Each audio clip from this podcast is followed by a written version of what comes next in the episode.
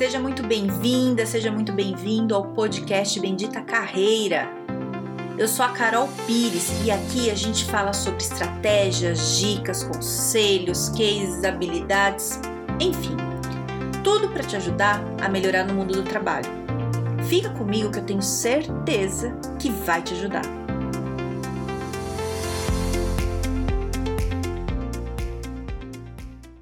Hoje eu vou te falar por que, que você não deve se candidatar a vagas que você não tem o perfil.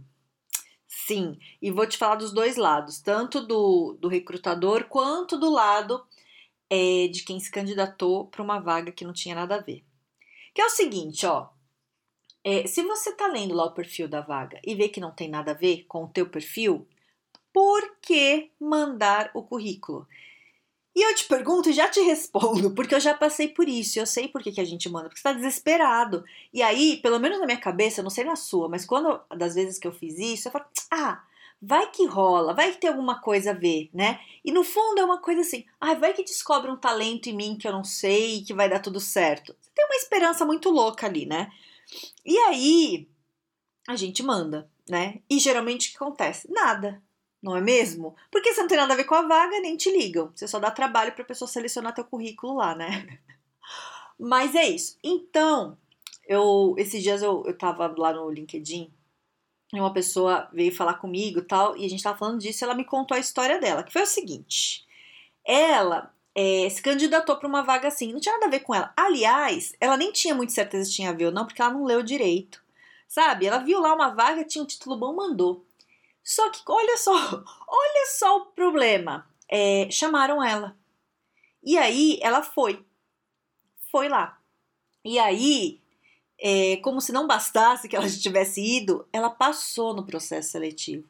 Só que ela não leu para que, que era a vaga. Por quê? Sabe aquela correria? E eu defendo aqui essa pessoa porque eu acho que todo mundo que está procurando trabalho já fez um pouco disso, assim, né? Não sei se todo mundo, mas muita gente, pelo menos. Você tá indo, chega uma hora, tá tão de saco cheio de não ter resposta, de, do negócio não tá funcionando, você tá mandando para tudo que é lado. Bom, essa pessoa não leu. Não leu, passou no processo e começou a trabalhar. Quando ela começou a trabalhar, ela descobriu exatamente o que ia fazer e não tinha nada a ver com ela, ela não queria. E aí, é, qual é o problema? Ela ficou com assim, como é que eu saio daqui? Acabei de entrar, tava sem trabalho, agora eu tenho um trabalho, mas eu não consigo lidar. Então, ela ficou um tempo, né, nesse emprego e isso gerou bastante é, frustração nela, né? Porque não era o que ela queria. E aí, né, quando a partir do momento que ela estava empregada, que ok, se você está desesperado, é muito bom você estar tá empregado. Mas se você está empregado numa coisa que não tem nada a ver com você, que talvez você não tenha as habilidades necessárias para fazer, mas passou no processo, você pode começar a se sentir. É, é, sabe, inferiorizado porque você não consegue fazer, estão te cobrando mais do que você pode entregar, ou o contrário, às vezes você sabe muito para uma vaga que exige muito menos, você se sente desvalorizado. E aí a coisa vai enrolando e aí você tá ali, né? Que aí é uma coisa quando você tá desempregado, que você tem que arrumar um emprego, né? E você corre. A hora que você já tá ganhando dinheiro, muitas vezes acontece de ficar mais ali, né? Ah, beleza, tô aqui, vamos ver no que que dá e vai indo.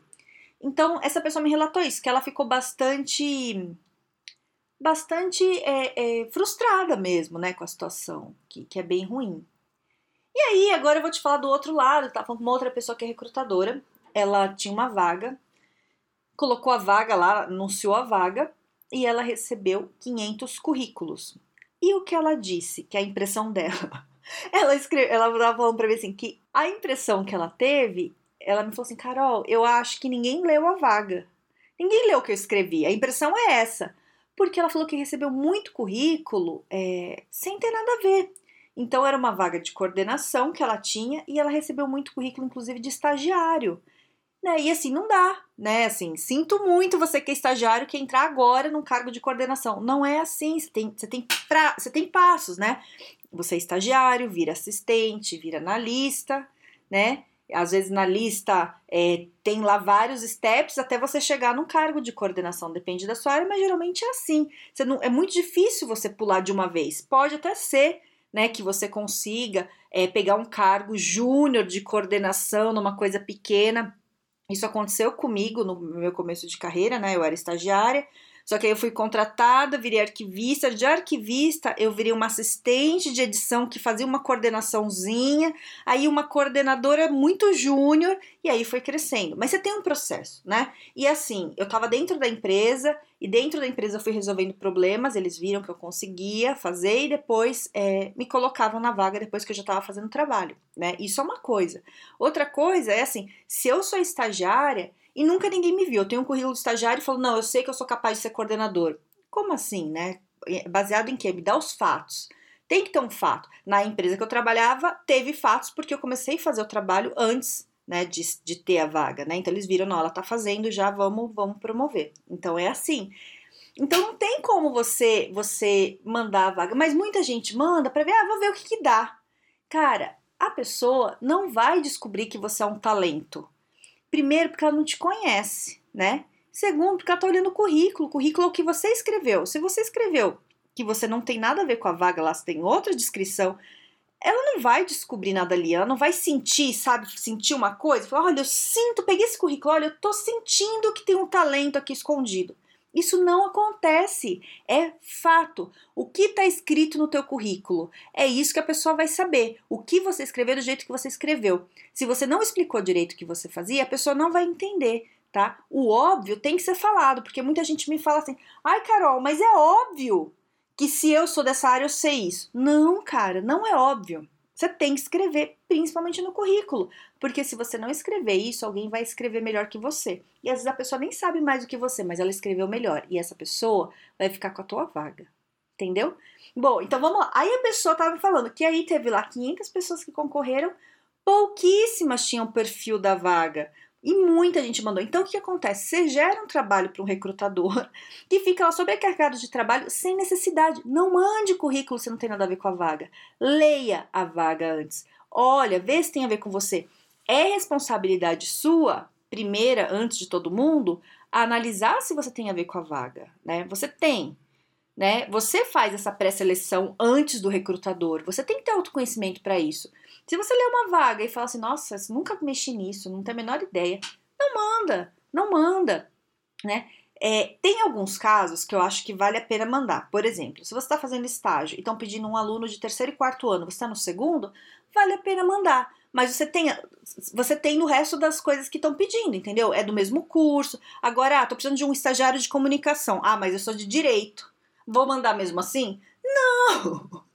Não, né? Agora, ano, alguma coisinha, algum detalhe, você está pedindo um software específico lá na vaga. Ah, precisa saber mexer no software tal. Você não sabe, mas você tem todo o resto das qualificações que estão pedindo, tudo que está pedindo, você fala, eu vou mandar. E aí você aproveita e escreve no e-mail lá, né? Tipo, do, da vaga que você vai mandar lá o e-mail para a pessoa, você escreve e fala, olha, é, tem facilidade em aprender, pego rápido, se tiver alguma coisa que tá faltando, eu posso aprender, e beleza. E aí, beleza. Aí é tentar. Agora você não tem nada a ver, ficar mandando currículo, cara, é trabalho para você, porque você fica com uma sensação também que eu acho que é muito ruim, que você manda, manda, manda currículo, aí dá uma sensação que você mandou para um monte de lugar, que você fez muito e aí você não tem resposta.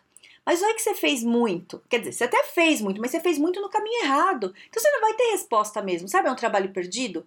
Gasta mais tempo seu procurando as vagas que têm a ver com você, né? Procura o teu perfil. Ai, Carol, tem pouco, tal procura mais, né? Vai fazer networking, tenta outras maneiras, mas não fica mandando porque não tem nada a ver. Entende? Porque aí você tem esse risco. Vai que você passa.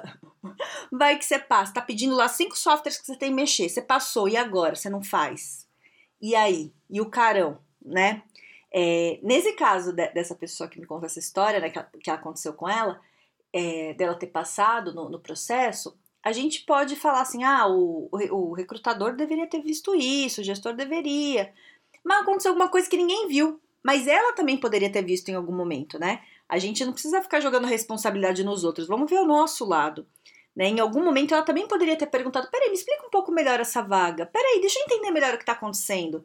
Mas às vezes, na vontade de querer dar certo, de fazer funcionar, não pergunta né? E, e aí perde tempo todo mundo, perde ela tempo, perde as pessoas tempo, né?